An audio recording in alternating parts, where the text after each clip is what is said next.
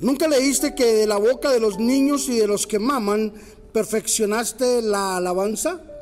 Mateo capítulo 21, versículo 16.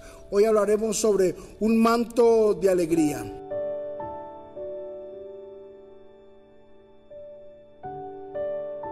El Señor Jesús profundizó en estas palabras cuando dijo, de la boca de los, de, los niños y de los que maman, fundaste la fortaleza o la tierra, en otras palabras.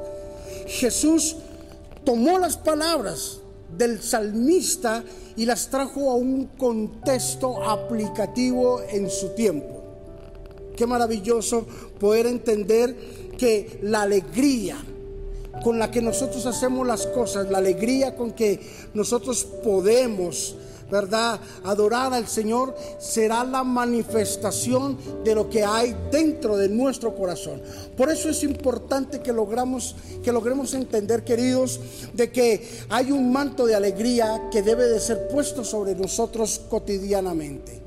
La Biblia es clara cuando dice, el que esté alegre cante salmos, ¿verdad? El que esté triste haga oración. El que esté enfermo, llame a los ancianos de la iglesia y únjalo con aceite. La Biblia nos muestra una solución para todo, pero una de las cosas más importantes es el que esté alegre cante salmos de alegría para manifestar su gratitud. A través del profeta Isaías, Dios dijo que Él vino a ordenar que a los afligidos de Sión se les dé gloria en lugar de ceniza que se les dé el gozo en lugar de luto, manto de alegría en lugar del espíritu angustiado. Isaías capítulo 61, versículo 3, un manto sobre cada una de nuestras necesidades.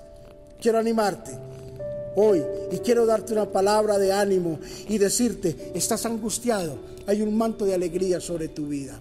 Estás en una necesidad, hay un manto de respuesta sobre tu vida. Estás enfermo, hay un manto de sanidad sobre tu vida. Estás en un momento de escasez, hay un manto de sobreprotección y de sobreabundancia en tu vida.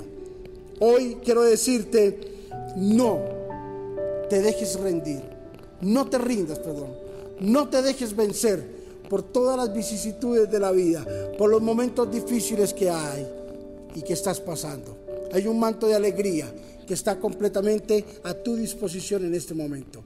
Padre, bendice a mis hermanos, a mis amigos, bendice a todas las personas que están escuchando esta enseñanza en este día.